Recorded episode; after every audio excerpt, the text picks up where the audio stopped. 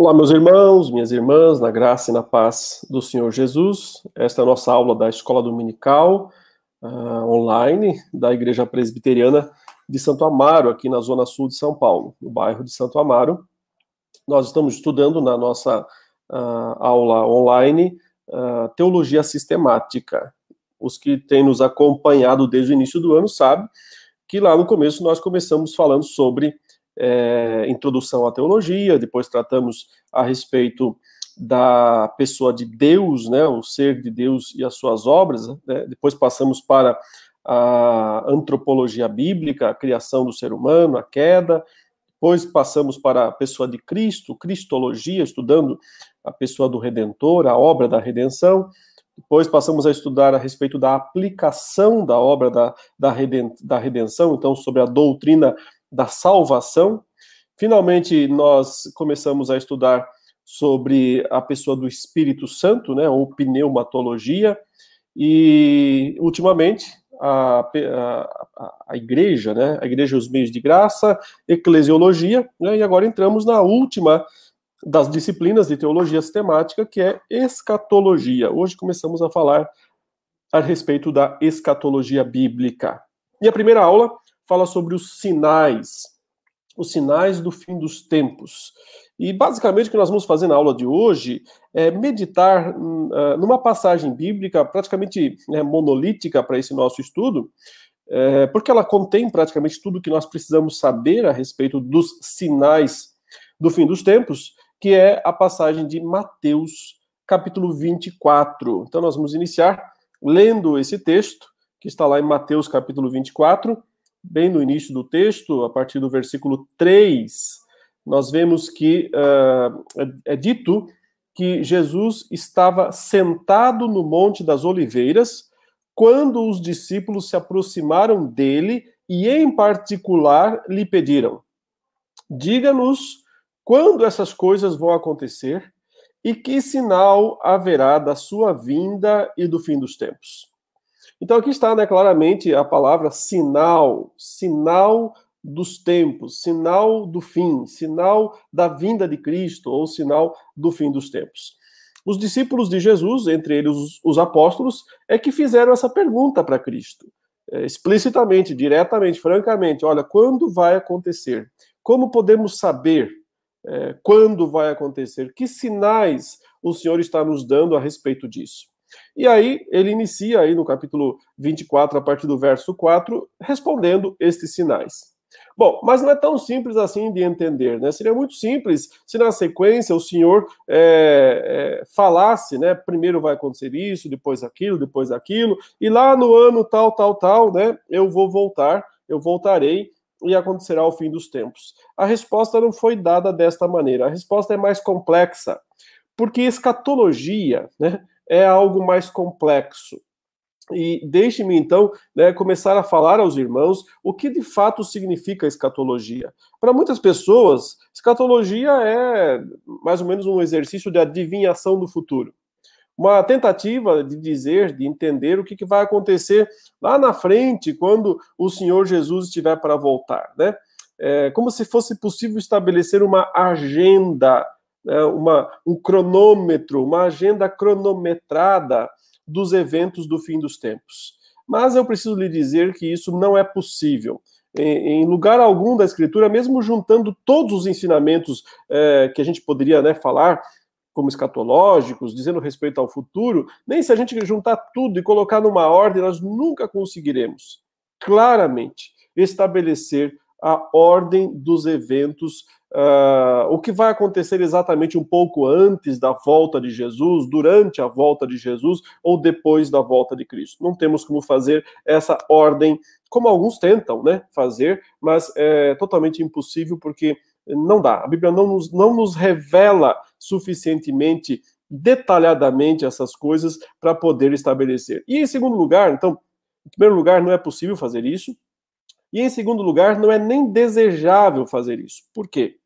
Porque escatologia não diz respeito apenas a aquelas coisas que vão acontecer lá perto da volta de Jesus, lá um pouco antes da volta de Jesus, ou durante ou um pouco depois. Não. Escatologia é algo muito mais amplo. Né? Escatologia tem a ver com a, a, o cumprimento dos propósitos de Deus, dos grandes propósitos de Deus. E isto, né, Deus tem feito ao longo de toda a história. Não é só lá no momento final, no fim dos tempos, né, que Deus vai cumprir os seus planos, os seus propósitos, as suas promessas. Uh, toda vez que Deus anunciou alguma coisa, prometeu alguma coisa e cumpriu isso, né, uh, já no passado, então nós temos que dizer que isso já é escatologia. A escatologia já é, é, pode ser vista de não só no Apocalipse, mas de Gênesis a Apocalipse. Né? E o próprio Apocalipse não fala só sobre o fim dos tempos, no sentido né, literal, ele está falando sobre as situações particulares das igrejas lá no primeiro século, lá no final do primeiro século, quando havia aquelas igrejas né, é, próximas né, à cidade, à grande cidade é, de Éfeso, é, a quem primeiramente o Apocalipse foi enviado, né? A primeira igreja que recebeu o Apocalipse foi a igreja de Éfeso, depois Esmirna, Pérgamo, Sardes, Tiatira, Filadélfia, Laodiceia, todas as sete igrejas do Apocalipse eram igrejas é, literais, né? Igrejas é, que existiram lá fisicamente, né? É, naquelas cidades antigas e uh, aqueles irmãos já estavam vendo o cumprimento de várias promessas escatológicas. Bom, deixa eu falar assim: qual é a maior das promessas escatológicas que nós temos na Bíblia? Né? É justamente a primeira que foi feita. A primeira promessa escatológica que foi feita por Deus, Deus prometeu a vinda de um descendente, não foi isso? Lá em Gênesis capítulo 3, eh, já após o pecado, já tendo o homem né, comido da árvore, do fruto da árvore do conhecimento do bem e do mal, o Senhor veio, é, pronunciou uma maldição sobre a serpente, que lá era uma figura né, do diabo, de Satanás, disse: Maldita és tu sobre todos né, os animais, você vai rastejar, você vai comer pó. Enfim, Deus está é, tipicamente ali, né, pro, de uma forma é, é, protótipa, né, como um protótipo, ele está é, amaldiçoando o grande inimigo, Satanás. Mas na sequência, ele faz uma promessa. É a primeira grande promessa escatológica da Escritura.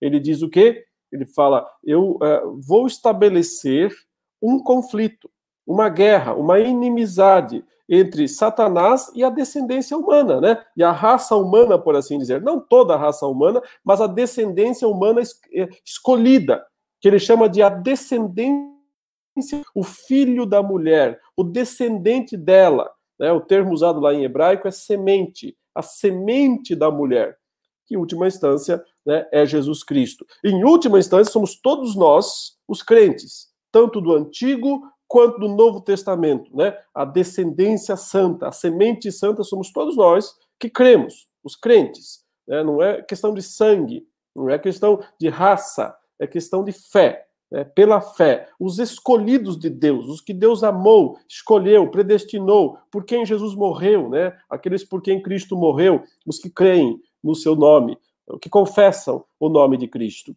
Cristo é o descendente por excelência, né? E nós também fazemos parte dessa descendência. Então, note, é, é, assim que Deus prometeu, lá ainda em Gênesis 3,15, que um descendente da mulher viria para ferir a cabeça da serpente, né, ele começou a cumprir essa promessa imediatamente. Imediatamente. Por quê? Porque já em seguida nós vemos Eva né, concebendo, dando à luz dois filhos. Dois filhos.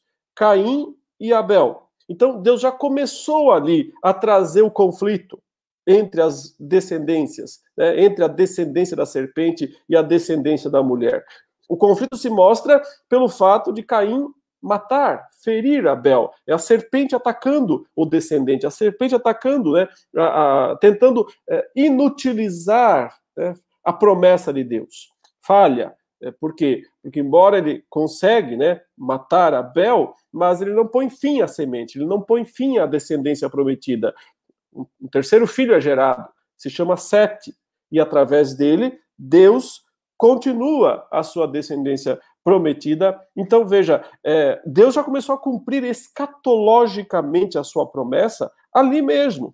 Então, escatologia não é uma coisa que só se vê no fim dos tempos, né? Se vê ao longo de toda a Bíblia, sempre que Deus cumpre, põe em ação, né, movimenta o seu poder para fazer com que o descendente prometido venha ao mundo. E quando Jesus Cristo nasce, como Paulo fala, na plenitude dos tempos, lá em Belém da Judéia, ali se cumpriu a grande eh, e maior promessa escatológica até agora. Né? Por isso a gente chama isso de primeira vinda de Jesus. A primeira vinda de Cristo é lá no passado, quando ele se fez homem e habitou entre nós. E quando ele viveu aqui neste mundo, cumprindo perfeitamente a lei de Deus, quando ele morreu pelos pecados na cruz, ressuscitou, subiu aos céus, tudo isso é a primeira vinda de Cristo. Primeira, né? Derramou o Espírito Santo, tudo isso é escatológico. A primeira vinda de Cristo é tão escatológica quanto a sua segunda será ou mais até, porque a sua segunda vinda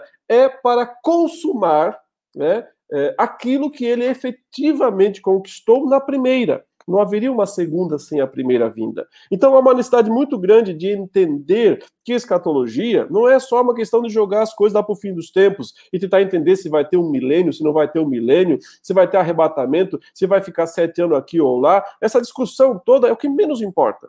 É o que menos importa em termos de escatologia. O que mais importa em termos de escatologia é entender o modo como Deus, ao longo da história, tem cumprido suas promessas, tem agido poderosamente para salvar o seu povo, para cumprir as promessas feitas ao seu povo. Então, note, voltando ao texto né, de, de, de Mateus 24, quando os discípulos perguntam isso, diga-nos quando estas coisas vão acontecer e que sinal haverá da tua vinda e do fim dos tempos? E a resposta de Cristo não fala só do fim dos tempos, né? do que nós chamamos tecnicamente de fim dos tempos, mas ele vai responder coisas que dizem respeito a acontecimentos que se dão ao longo de toda a história, que começaram no, no, naquele exato instante em que ele anunciou essas coisas e que estão se cumprindo até hoje, dia após dia, dia após dia, e que sim, alcançarão o seu ápice lá no momento da volta de Jesus. Mas note, por que é que os discípulos fizeram essa pergunta? Por que é que eles esperaram, como diz aqui o versículo 3, Jesus se sentar lá no Monte das Oliveiras, né? Em particular, por que, que eles não fizeram essa pergunta em público?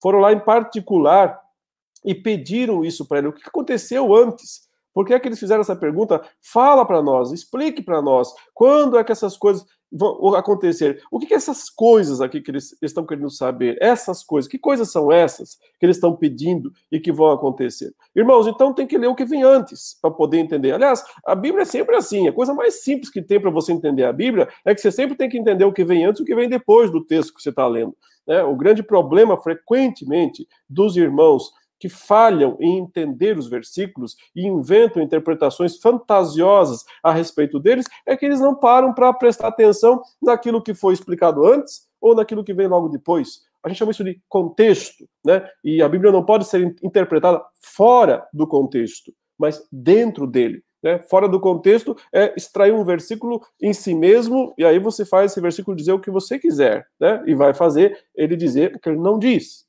É, a, sempre, a melhor maneira sempre é para, analise, leia o que vem antes, o que vem depois. Então, o que, que veio antes?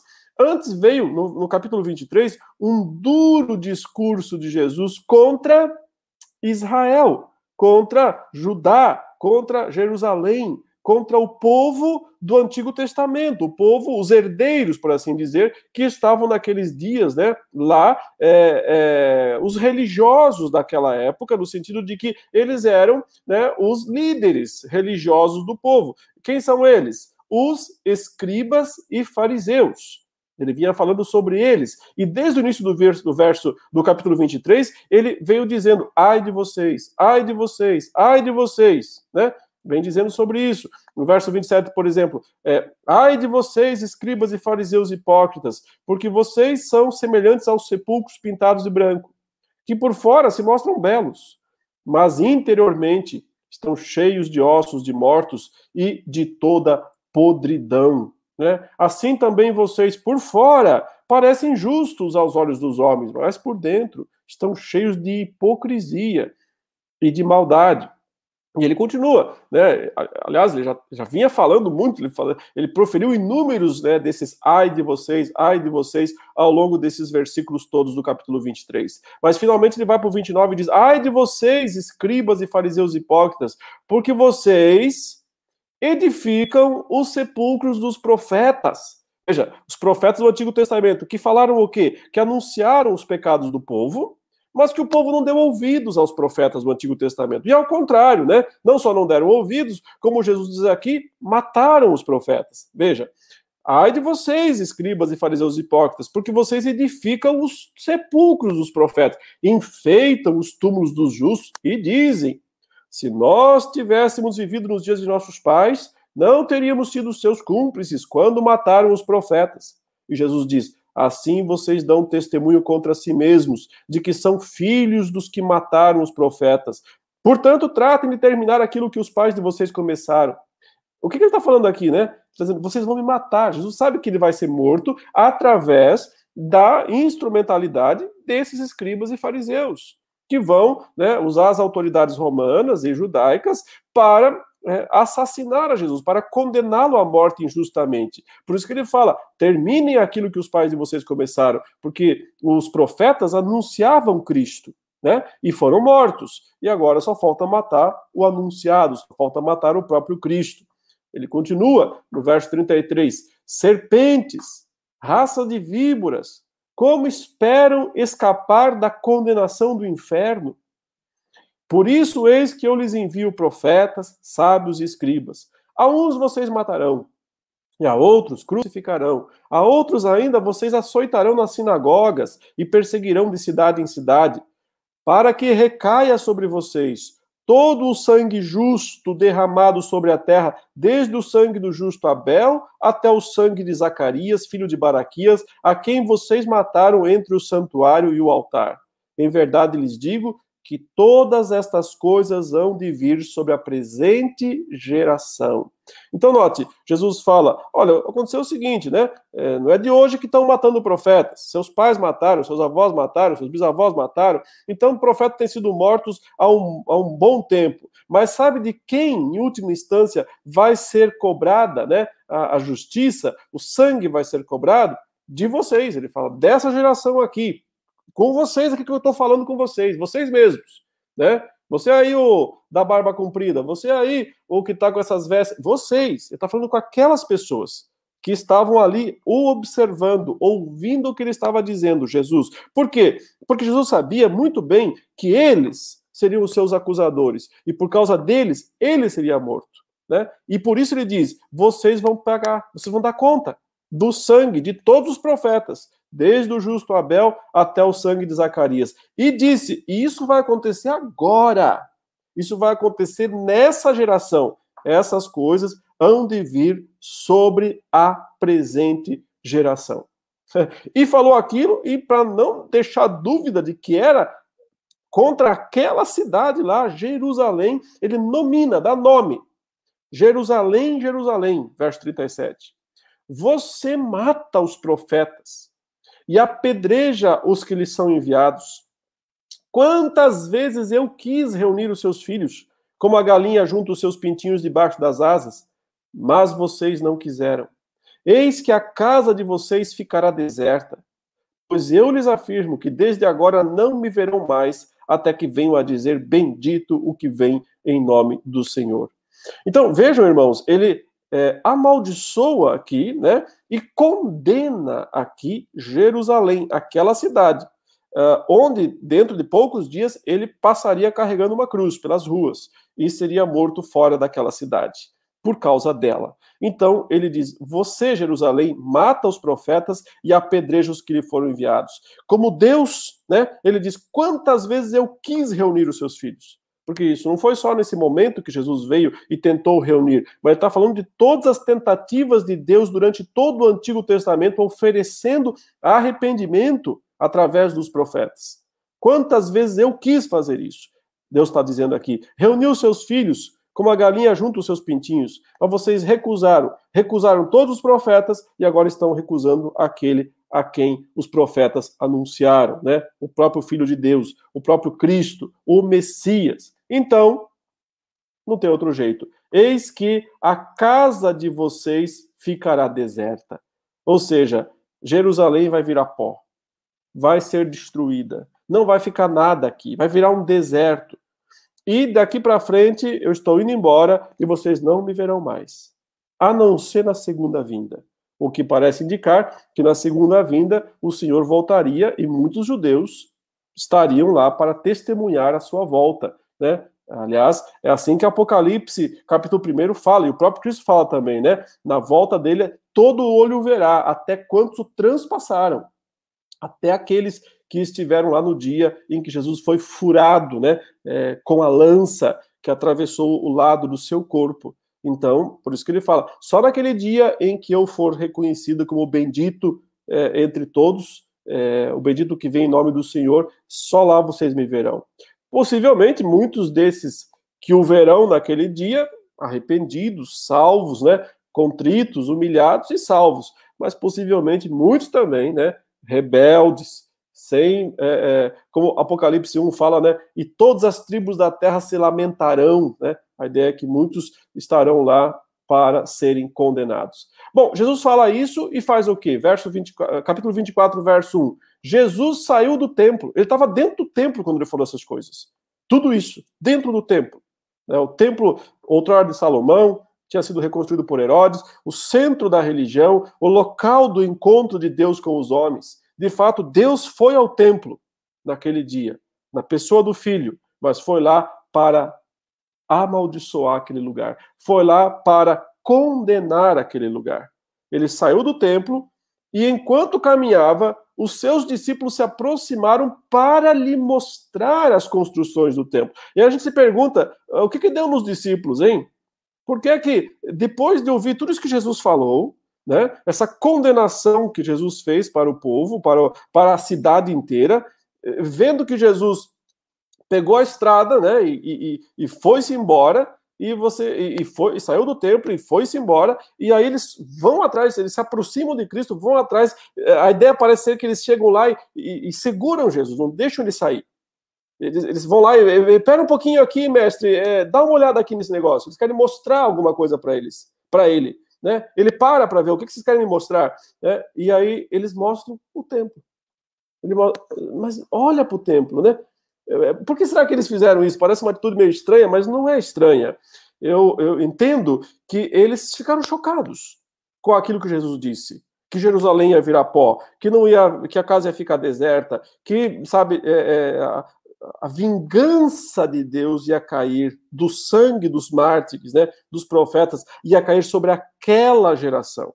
Eles esperavam que aquela geração ia reinar que iam estar com ele, sentados em tronos, reinando sobre Israel, e de repente Jesus diz: Pois olha, uh, não vai ficar, aqui vocês vão ver né, uh, essa casa deserta. E, e, e, vingança será cobrada desta geração. Então parece que quando eles vão atrás de Cristo e tentam fazer Jesus olhar de volta para o templo, é porque Jesus tinha dado as costas para o templo. Ele estava dentro do templo, proferiu toda essa condenação, virou as costas e foi embora. Ele deu as costas para o templo. Eles vão atrás dele, né? E tentam fazê-lo se virar e olhar outra vez para o templo. O que, que eles querem? Eles estão tentando reconciliar Jesus com o templo, com a cidade. Porque na cabeça deles, né? Não tem como ter um reino se não for ali em Jerusalém. Não tem como ter um reino se não for ali naquele templo. Aquele templo é necessário, é importante, tudo isso. Então, basicamente, eles estão tentando fazer Jesus, Jesus mudar de ideia. Jesus reconsiderar o que ele acabou de dizer. Né? Eles estão meio sem saber o que fazer, é verdade, né? mas estão querendo, de alguma forma, é, fazer Jesus é, olhar para o templo, talvez para que ele ficasse admirado. É, não, é verdade, acho que eu, eu peguei pesado, acho que eu exagerei. Esse templo aí é muito bom, é muito importante, é muito necessário, e vamos em frente e tal. Não, é, Jesus não fala isso. O que Jesus fala? Né? Assim que eles dizem, olhem aí, Jesus, veja as construções do templo, ele, porém, lhes disse: Vocês estão vendo todas essas coisas? Em verdade lhes digo que não ficará aqui pedra sobre pedra que não seja derrubada. Ou seja, ele reafirma o que acabou de dizer. Condenou Jerusalém, condenou aquele templo e disse: Eu estou indo embora daqui e não tem mais. Deus não está mais nesse lugar. Porque ele está indo embora. Deus saiu do templo naquele momento. Na pessoa do filho, ele foi embora, ele deixou o templo para trás, condenou o templo, condenou a, a, os líderes, condenou aquela geração e disse: vocês vão, vocês vão pagar pelo sangue dos profetas. E foi-se embora. Os discípulos fazem uma última tentativa, vão atrás dele, tentam trazê-lo de volta ao templo, é mais ou menos essa ideia, né? Volta ao templo, Senhor. Templo, precisamos do templo, o Senhor precisa do templo. Jesus olha e fala: Eu não preciso desse templo, eu não preciso disso. Isso daqui não vai ficar em pé. Não vai ficar aqui pedra sobre pedra que não seja derrubada. Ele diz essas palavras. É, e vira as costas e vai embora. Acabou. O Deus abandonou o templo. A partir desse dia, irmãos, aquele templo está abandonado. Né? Não tem mais função, não tem mais papel. O Senhor não voltou para aquele lugar. Aquele lugar não tem mais função, não tem papel. Muita gente hoje em dia fala, pensa numa futura reconstrução daquele templo. Se reconstruírem, vão ser paredes vazias, vão ser paredes sem sentido, né? Não, não vão ser me melhores do que aquela réplica que tem no centro de São Paulo de o Templo de Salomão, né? Uma réplica que outros chamam de Casa da Moeda, né? mas é, é, não tem valor nenhum. Pode ter valor, dinheiro, milhões, bilhões, me parece, certo? Não tem valor nenhum para Deus. Por quê? São paredes vazias. Aquele templo perdeu o seu uso, perdeu o seu papel, perdeu o seu valor. O Senhor o condenou, e se o Senhor o condenou, não, o ser humano não pode é, reverter essa condenação. Né? Então, é, é isso que causou esse susto nos discípulos. Por isso que Jesus então vai embora, se assenta no Monte das Oliveiras e os discípulos se aproximam dele e, em particular, porque até então foi tudo público, as declarações de Cristo foram todas públicas e eles, em particular, fazem essa pergunta. Então, nos explique, porque eles não entenderam ainda, né? Só ouviram a bomba, né? A bomba caiu sobre eles de uma maneira é, é, assustadora. Vai virar pó isso daqui. Esse templo vai ser destruído, essa cidade vai ser condenada e, é, e eu não volto mais para cá, não sei na minha volta, na segunda vinda. Então esqueçam tudo isso. Aí os discípulos vão atrás dele e toque, toque, toque, Senhor. Então nos explique aí. Né? Quando essas coisas vão acontecer? E que sinal haverá da tua vinda e do fim dos tempos? Então veja que na prática os discípulos fizeram três perguntas para Cristo. Eles perguntaram quando essas coisas vão acontecer, ou seja, quando é que vai virar pó, né, é, esse templo? Quando é que essas construções aí que nós tentamos mostrar para o Senhor né, vão ser é, destruídas, não vai ficar pedra sobre pedra? Foi essa a primeira pergunta. E que sinal haverá da tua vinda, a volta de Cristo? Quando é que o Senhor vai reinar, né? E quando será o fim dos tempos? Agora, na cabeça deles, naquele momento, né, para eles parecia que ia ser tudo uma coisa só. Que tudo isso ia acontecer simultaneamente. Quando Jesus começa a responder, você percebe que as coisas não são assim. Elas não, essas três coisas aqui em cima, né, a, a, a, a destruição do templo e de Jerusalém, a, a volta de Cristo e o fim dos tempos, não necessariamente acontecem num único momento, mas seriam eventos como que distribuídos né, ao longo de toda, toda a história, a se cumprirem gradativamente ao longo de toda a história. Porque, tecnicamente, irmãos, é, e nós podemos dizer isso porque nós estamos né, dois mil anos à frente é, desse relato, é, quando se deu a destruição do templo? É, Jesus estava profetizando isso por volta do ano 30, do ano 30, né, do primeiro século.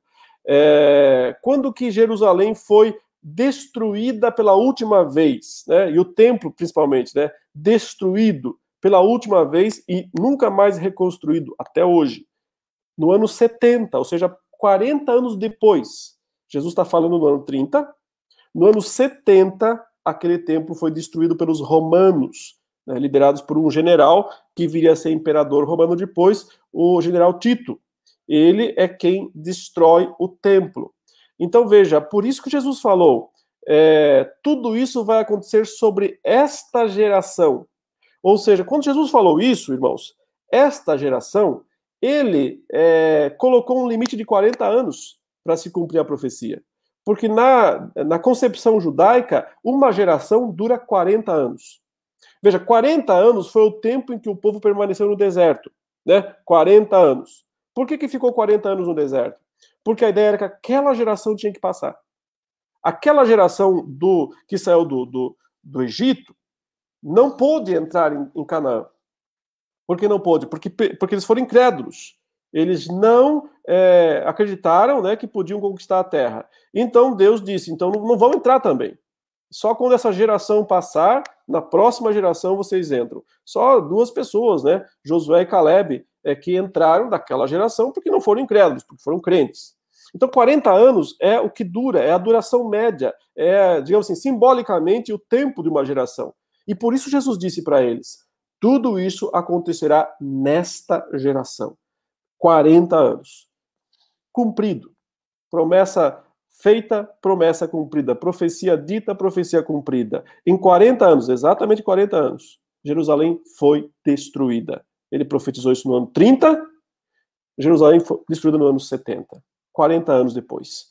É, então, veja, é, é, a, a, os sinais que vêm aqui a partir do versículo 4, eles dizem respeito a, a, a tudo o que acontecer desde o primeiro momento em seguida, né, e até a volta de Cristo, até o fim dos tempos. Por isso Jesus diz e respondeu: Tenham cuidado para que ninguém os engane, porque muitos virão em meu nome dizendo: Eu sou o Cristo, e enganarão a muitos. E vocês ouvirão falar de guerras e rumores de guerras. Fiquem atentos e não se assustem, porque é necessário que isso aconteça. Mas ainda não é o fim. Porque nação se levantará contra nação, e reino contra reino. Haverá fomes e terremotos em vários lugares. Porém, todas essas coisas são o princípio das dores. Então ele começa aqui, né, falando de sinais. Tanto sinais que indicariam o momento quando Jerusalém seria destruída, quantos sinais que indicariam a volta dele, quantos sinais que indicariam o fim dos tempos. Porque ele está respondendo essas três perguntas dos, dos, apóstolos. Mas ele não as distinguiu, ele não as separou. Não fez coluna A, coluna B, coluna C. Sinal da coluna A está aqui, sinal da coluna B está aqui, sinal da coluna C está aqui. Ele não fez isso. Porque ele viu nesses eventos, embora distintos, né, um, um mesmo princípio escatológico de cumprimento. Por isso eu tenho dito, né? Escatologia não é só tentar entender o que vai acontecer lá na segunda vinda de Cristo. Escatologia é tentar entender tudo o que já tem acontecido desde a primeira vinda de Cristo e que se estende até a segunda vinda de Cristo.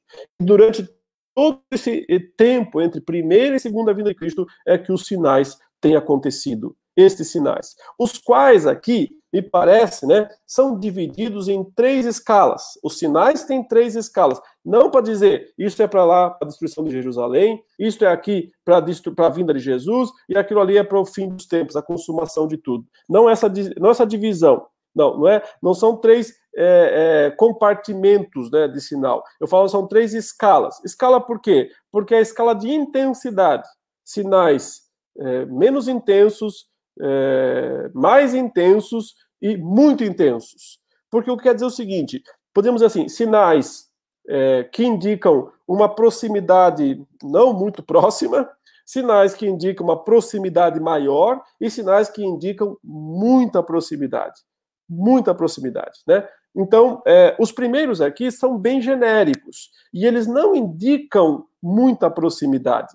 Eles apenas indicam genericamente, né, que Jesus vai voltar, que Jerusalém ia cair, que Jesus vai voltar e que o fim dos tempos, né, também vai acontecer. E quais são eles, né? Inclusive, veja, ele faz questão de, de enfatizar genericamente, muitos virão em meu nome dizendo eu sou o Cristo, ou seja, falsos profetas sempre estão presentes. E eles fazem parte tanto dos sinais genéricos quanto dos sinais específicos, porque podemos esperar falso profeta em todas as gerações. E enganarão a muitos, sim. Veja, outra coisa. ouvirão falar de guerras, rumores de guerras. Já depois, logo daqueles dias lá, já começaram muitas movimentações, é, soldados judeus criando uma rebelião. Você deve ter lido muito sobre os zelotes, né? Zelotes, no Novo Testamento menciona os zelotes. Alguns eram discípulos de Jesus. Eles entendiam esse grupo, ele era uma espécie de é, guerrilha, né? Uma guerrilha judaica que queria, pela, pelo poder da espada, pela força, pela, pelo poder militar, é, proclamar a independência contra Roma, porque Israel, o Judá, já estava muitos séculos debaixo da dominação de estrangeiros. E já há um bom tempo, né, pelo menos mais é, é de 50 anos, quase mais do que isso até, sob o domínio de Roma. E eles queriam, é, de fato, é, a independência, né, que Judá voltasse, Jerusalém voltasse a ser uma cidade livre e eles queriam fazer isso pelo poder do exército, do poder armado, né, força armada. E eles fizeram isso. Eles achavam até que Jesus pudesse ser útil, por isso que muitos se aproximavam de Jesus, eles queriam um líder, um líder que pudesse né, trazer o povo junto para a guerra, para a batalha. Irmão, se Jesus tivesse feito isso, provavelmente exército não faltaria. É, se ele pegasse e dissesse, eu sou o Messias, vamos pegar a espada e vamos lutar contra Roma, certamente teria seguidores que iriam até a morte para defender isso. Mas Jesus não fez porque ele não veio para essa guerra, né? A guerra escatológica de Cristo era muito diferente. Tinha a ver com vencer o verdadeiro inimigo, que não é Roma, é o diabo, é Satanás, é o pecado, é a culpa, né? a transgressão da lei de Deus. Uh, mas o fato é que Jesus anunciou a eles, portanto, que é, é, nós, eles viriam guerras e rumores de guerras. E eles viram. O movimento dos zelotes já começou em seguida, se intensificou, na verdade, né, muitos exércitos foram sendo criados, até que no ano 70, 40 anos depois, a rebelião judaica estava tão forte que Roma não teve outra alternativa a não ser mandar as legiões romanas, né, os exércitos, sitiarem Jerusalém e, e finalmente eles eh, invadiram a cidade e destruíram o templo. Né? Então, uh, do mesmo modo, podemos esperar esses sinais genéricos ao longo de toda a história. Guerras, rumores de guerras. Né? Veja, o século XX foi um século de guerras. O XXI também tem muitos conflitos em todo que é lugar. Mas o que ele fala? Fiquem atentos e não se assustem, porque é necessário que isso aconteça. Mas ainda não é o fim. Portanto, sinais genéricos, sinais que não dão certeza da iminência da volta de Cristo. Né? Ele insiste, insiste, porque nação se levantará contra nação e reino contra reino. Haverá fomes, terremotos em vários lugares. A narrativa de Lucas diz pestes também, né? Pestes é, incluídas aqui, né? A gente está aí vendo a peste né, do coronavírus, não deixa de ser uma peste. É... Porém, todas estas coisas que eu estou falando aqui, Jesus falou, são o princípio das dores. E por que ele usa esse termo princípio das dores? Né?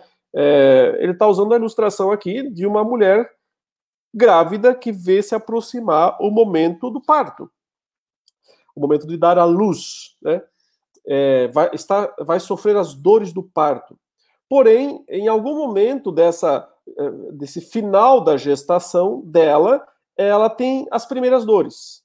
É, e essas primeiras dores, essas primeiras contrações, como se chamaria hoje, é, elas indicam o quê?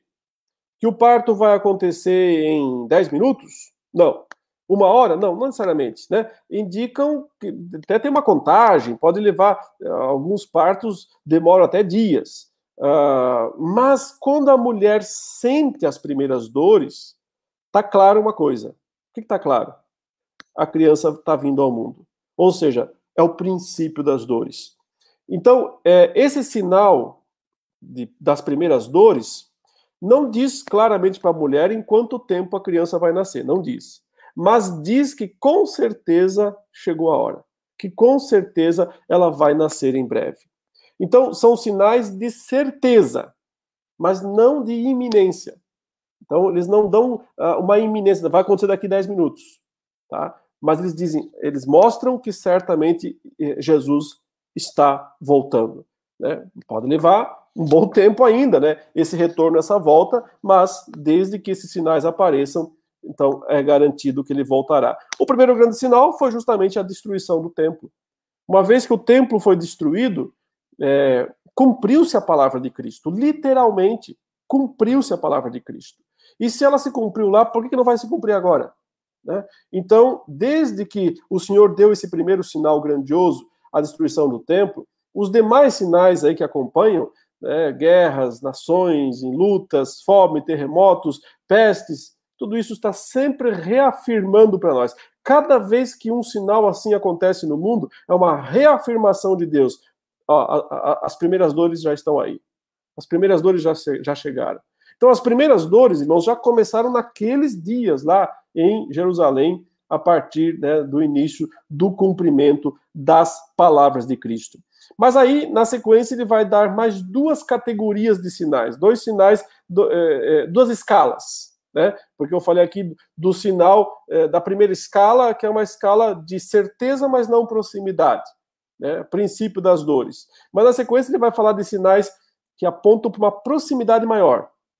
E finalmente, o, o grande sinal da iminência, certo? Então, quais são aqueles de uh, uh, proximidade grande? Mas aqui já não é princípio das dores, aqui já é dores avançadas, né? Mas a criança não nasceu ainda.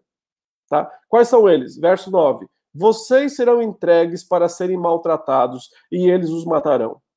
Vocês serão odiados por todas as nações por causa do meu nome. Então veja, perseguição. Perseguição é um grande sinal de proximidade, muita proximidade. Quanto mais perseguição acontecer, mais próxima está a volta de Cristo. Se nós não vemos muita perseguição ainda hoje na igreja, é porque não temos esse sinal tão claro ainda. Né? Então, muita perseguição, isso aponta para uma, uma, proximidade. Um, um segundo sinal de proximidade, grande proximidade. Nesse tempo, muitos hão de se escandalizar, trair e odiar uns aos outros. Muitos falsos profetas se levantarão e enganarão a muitos, e por se multiplicar a maldade, o amor se esfriará de quase todos. O segundo grande sinal de presença, de proximidade de Cristo é apostasia. Então, primeiro, perseguição, segundo, apostasia. O que é apostasia? Apostasia é quando as pessoas abandonam a fé cristã verdadeira em massa. Não confunda. Não significa que abandonam a igreja. As pessoas frequentemente abandonam Cristo, mas não saem da igreja. Permanecem na igreja por razões sociais, culturais, econômicas, etc. Né? Há muitos motivos para as pessoas ficarem nas igrejas, lotarem as igrejas, sem que esse motivo seja Cristo. Okay? Então, aqui nesse ponto, né, é, veja, o que, que mantém pessoas nas igrejas? Falsos profetas, que se levantam e enganam a muitos. Então, quando a gente fala de é, esvaziamento do cristianismo, não é necessariamente esvaziamento dos bancos de igrejas.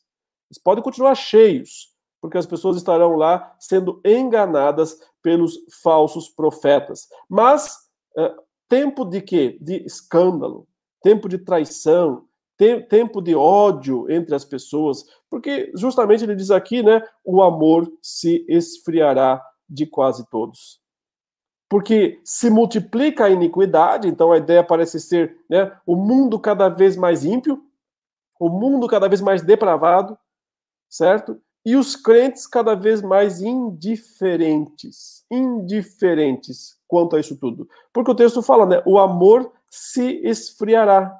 Esfriamento é indiferença, é despreocupação, é desinteresse.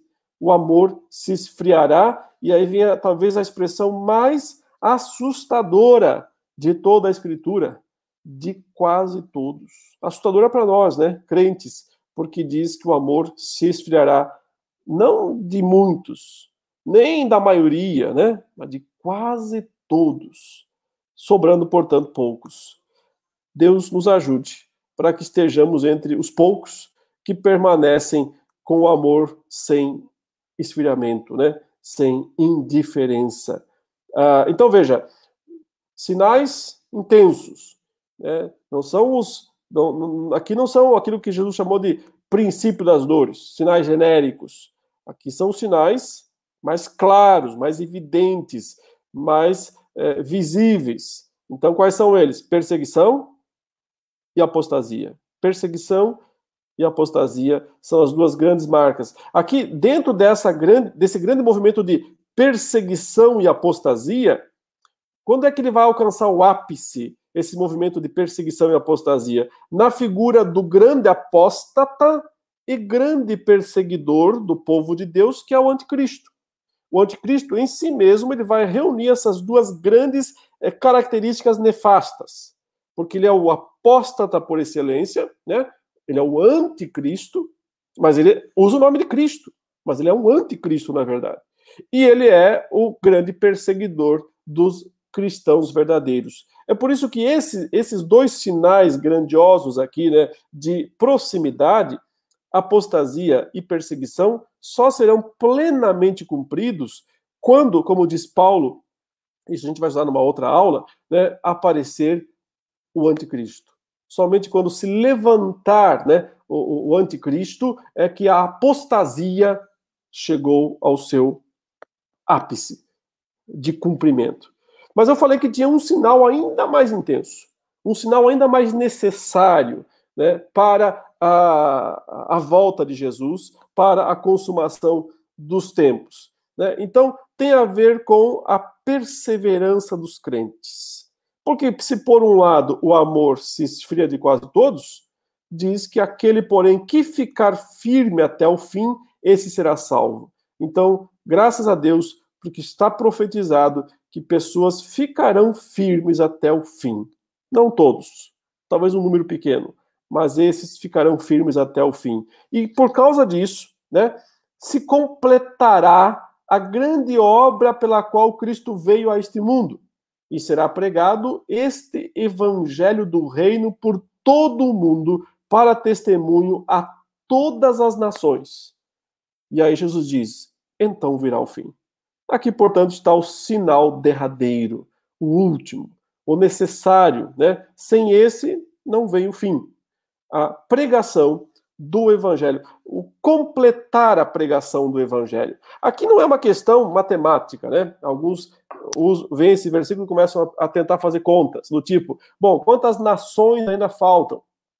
Vamos somar, vamos contar, para a gente poder é, cumprir a ordem missionária é sempre desejável observar as nações que são menos evangelizadas, que receberam menos, menos missionários e fazer isso, mandar missionário para lá evangelizar lá, sim. Mas não com o intuito necessariamente, né, de fechar a tábua das nações para que Jesus volte, porque é, só Deus sabe quando é que isso estará cumprido, né? Numa questão matemática, é, só Deus sabe quando o último salvo tem que ouvir o evangelho.